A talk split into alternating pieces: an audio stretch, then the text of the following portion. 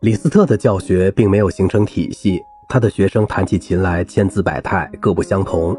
但总的来说，还是可以分成两类：一类是超感性的，往往失于控制的浪漫派演奏家，如弗里德海姆；另一类则是能够驾驭自如、理智当先的演奏家，绍尔、格雷夫和罗森塔尔都属于后者。而尤金·达尔贝特又是一位典型的感性强于理智的演奏家。柴可夫斯基在1884年7月写给梅克夫人的信中写道：“这儿有某位年轻人叫达尔贝特。去年冬天在莫斯科，我听了他几次公开和私人场合的演奏。我觉得他是个天才的钢琴家，是鲁宾斯坦的合法继承人。”布鲁诺·瓦尔特夸张地把达尔贝特比作古希腊神话中半人半马的怪物，只不过那一半是钢琴。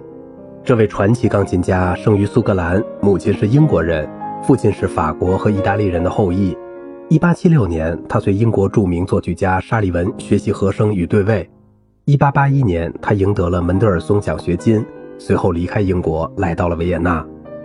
指挥家汉斯·里希特邀请他演出协奏曲的音乐会，并把他介绍给李斯特。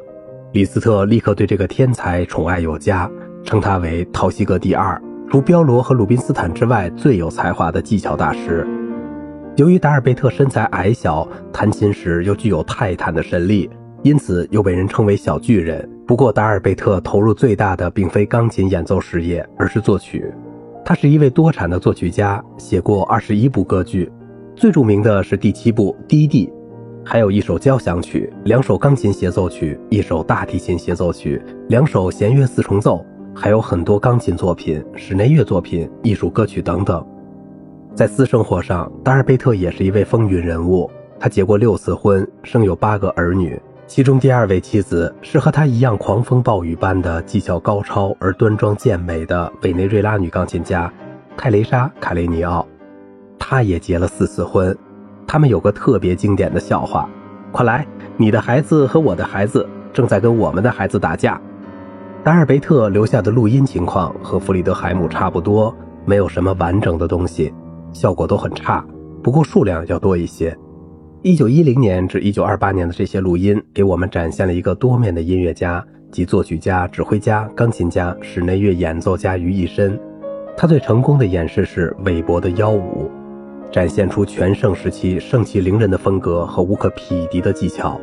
贝多芬的作品只录了第十八钢琴奏鸣曲的第二乐章和黎明奏鸣曲的第三乐章。都是删了再删，以适应四分多钟的时间限制。其中第十八钢琴奏鸣曲的第二乐章，充分展现了达尔贝特的左手技巧，十六分音符又快又清晰又均匀。几首舒伯特的即兴曲都弹得很漂亮，潇洒自如，绰约多姿。肖邦作品的演奏都是一流的，充满了力度感。降 A 大调和升 C 小调圆舞曲、英雄波兰舞曲、摇篮曲、升 F 小调小夜曲。都具有宏大的气势和深刻的内涵，而且都在强力控制之下。奇怪的是，这些作品每首都录了两次。最怪异的录音是肖邦的练习曲《蝴蝶》，在一九二三年的录音里，他像练琴似的不间断地弹了三遍。他似乎对录音满不在乎，也不介意谁会去听他们。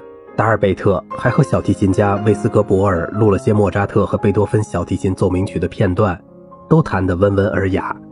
此外，他还有最成功的歌剧《低地》的部分音乐，由他亲自指挥乐队录制。